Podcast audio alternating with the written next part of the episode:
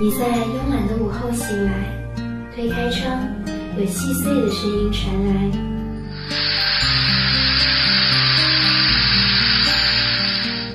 你说那是风的呢喃，不，那是我的声音。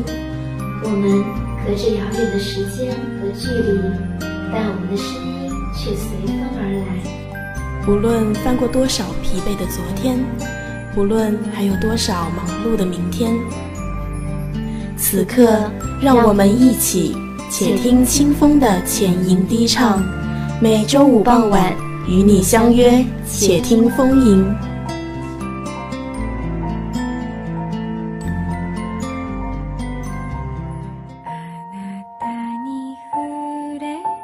名字具有魔力，每一个名字心中都有几经波折的故事。诗歌来自感悟，每一首诗歌背后总有浅烟幽深的起诉。电影源自梦想，每一部电影之中会有耐人寻味的献礼。你听到的声音来自华南理工大学吴山校区广播台。大家好，我是今天的主播贝贝，请您打开耳朵，听我的娓娓倾诉，将声音带入心情，勾勒一段醉人的时光。今天贝贝为大家推荐的将会是一大波电影，敬请期待。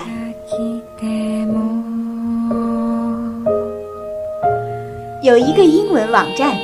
叫做 Taste of Cinema，看名字就知道，这是一个专门推荐电影的网站。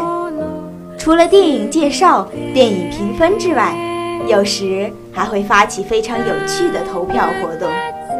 今天贝贝要说的就是近日的一项投票：全球十五部最令人感觉视觉震撼的动画电影。视觉震撼。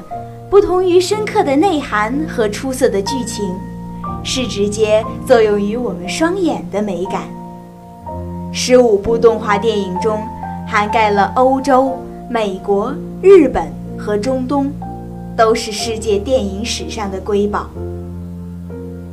上一期的节目，贝贝为大家介绍了第八名到第十五名。今天，贝贝带大家来看看。前七名作品吧。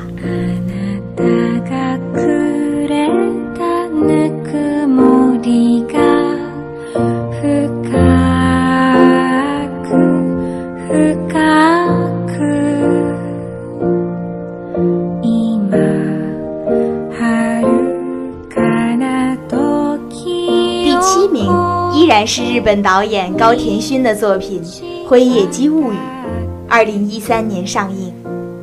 《辉夜姬物语》讲述的是伐竹翁在竹子中发现美丽的小女孩，并为她起名辉夜姬。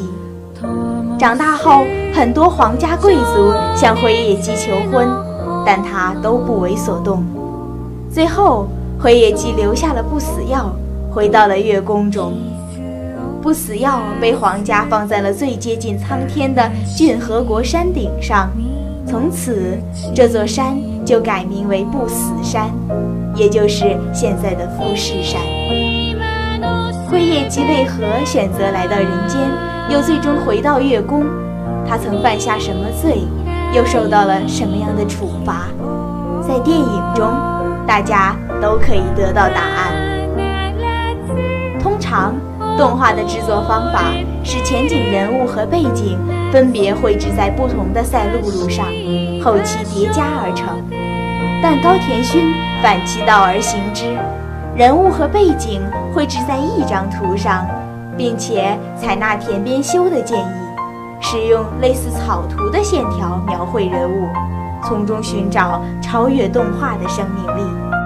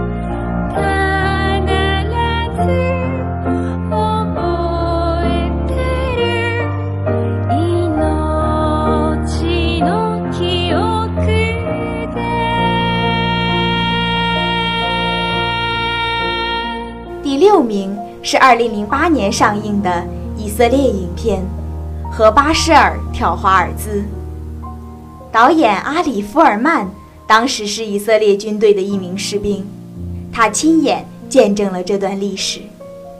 2008年是以色列建国六十周年，拍摄和巴什尔跳华尔兹显然有这方面的考虑。在当年的戛纳电影节上，这部电影是二十二部入围主竞赛单元的影片之一。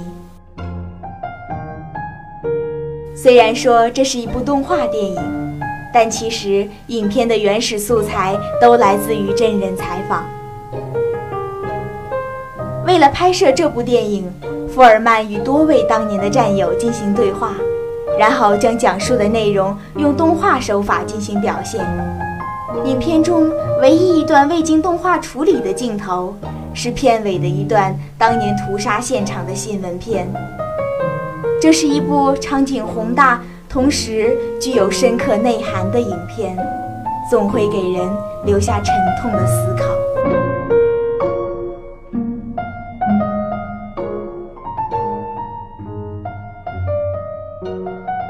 第五名来自于美国。是二零零九年由维斯安德森导演的《了不起的狐狸爸爸》。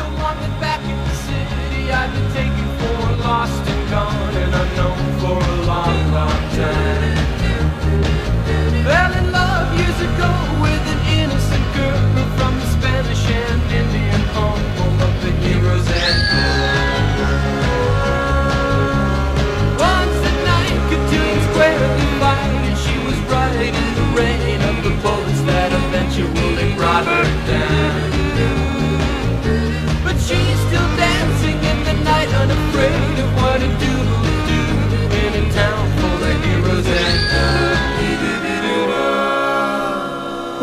家和许多动物一起住在山脚下，每天晚上，狐狸爸爸都要从三个农夫那里偷些食物，来养活自己的家庭。被他的不停偷盗所气晕的农夫们，开始设下埋伏，想要捉住狐狸爸爸。然而，狐狸爸爸总是能凭自己的智慧顺利逃脱。这是一部真正具有童心的动画电影。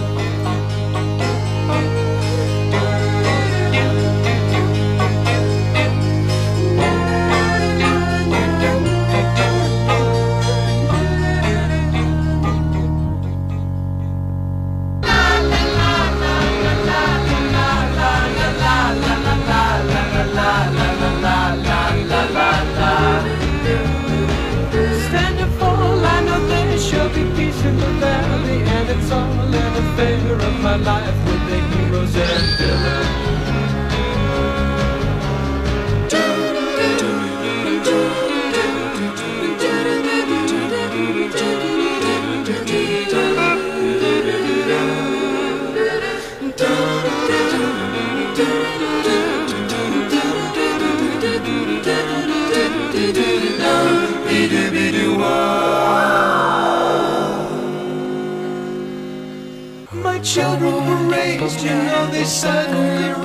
They started so long ago, head to toe, healthy, wealthy, and wise.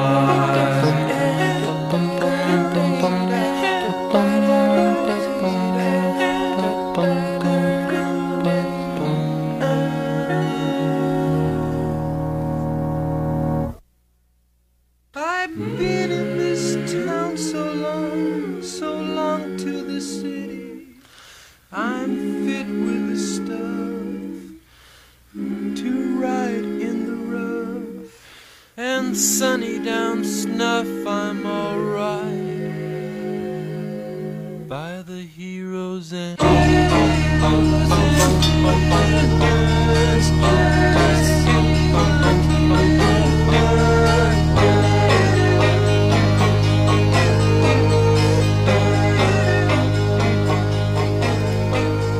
第四名来自1988年的日本，是大友克洋导演的《阿基拉》。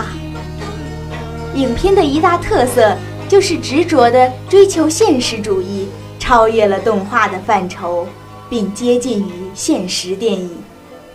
在音乐方面，他启用了民族音乐系列的云能山城组，把未来的世界用日本的民族音乐来表现，具有独特的魅力。导演的意图是给已习惯于刺激的现代人以破坏与再生的新主题，向着更大的刺激挑战。这部作品成为对已被破坏的日本电影界的一部起爆剂，可谓是日本电影的再生。它在日本的科幻中是超群的，可以与好莱坞动画片抗衡。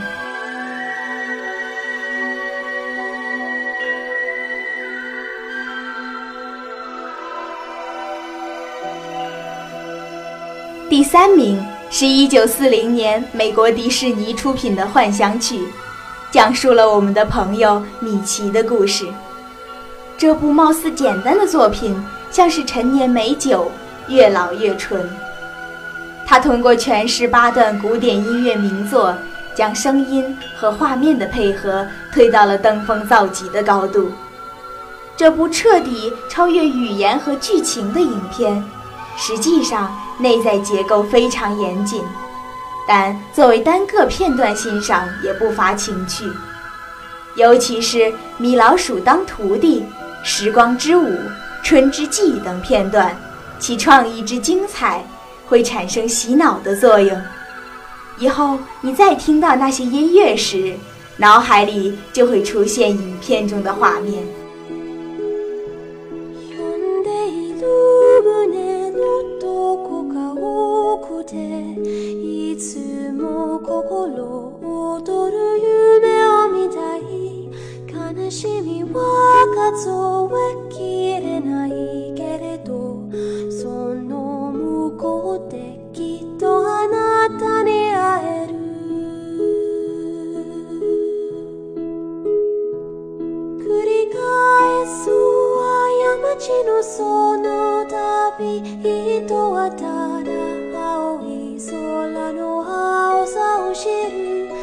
第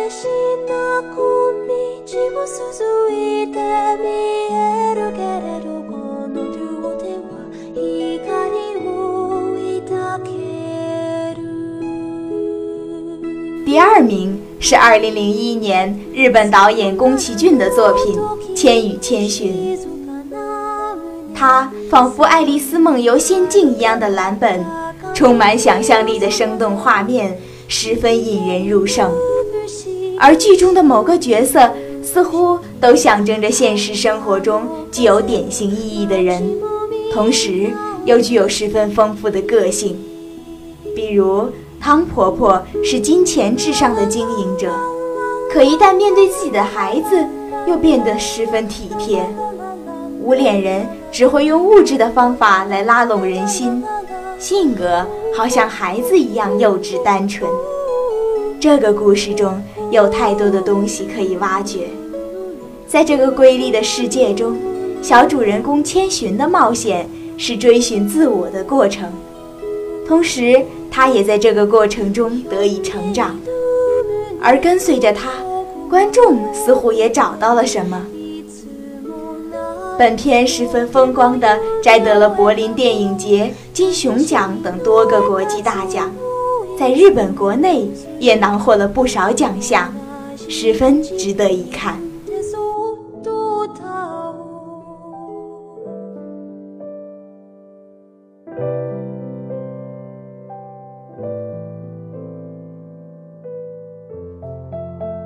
终于说到了第一名。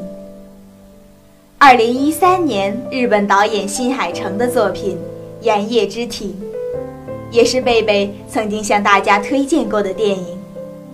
他凭借着艳丽绝美的视觉场景营造以及欲言又止的细腻心语描摹，在青年人之中引发了广泛的反响。在距上一部作品《追逐繁星的孩子》两年后。新海诚推出的第六部动画作品，以东京为舞台，讲述了这样一个爱情降临之前为莫大孤独所笼罩的恋之物语。梅雨季节的日本庭园，志愿成为手工鞋匠的少年和迷失前进方向的成年女性相遇。阴柔的万叶集诗句，注定了一段不平凡的邂逅。细雨、骤雨、太阳雨、暴雨，作为本片的重要组成部分，雨占据了全片百分之八十的篇幅。新海导演以其独到见长的细腻刻画，对不同类型的雨做了精准的再现和艺术加工，使之成为表现主人公内心变化的有效手段。对明暗色彩成竹在胸的运用，也让《炎夜之庭》的每一帧画面足以成为绝美绚烂的桌面。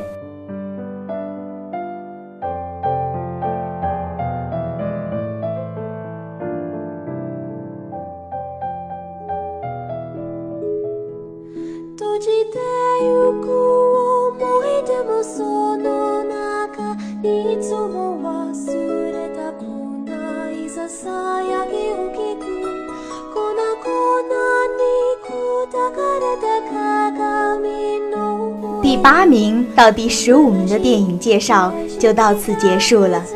不知道大家有没有想要马上打开网页的冲动，来看一看这些精美绝伦的电影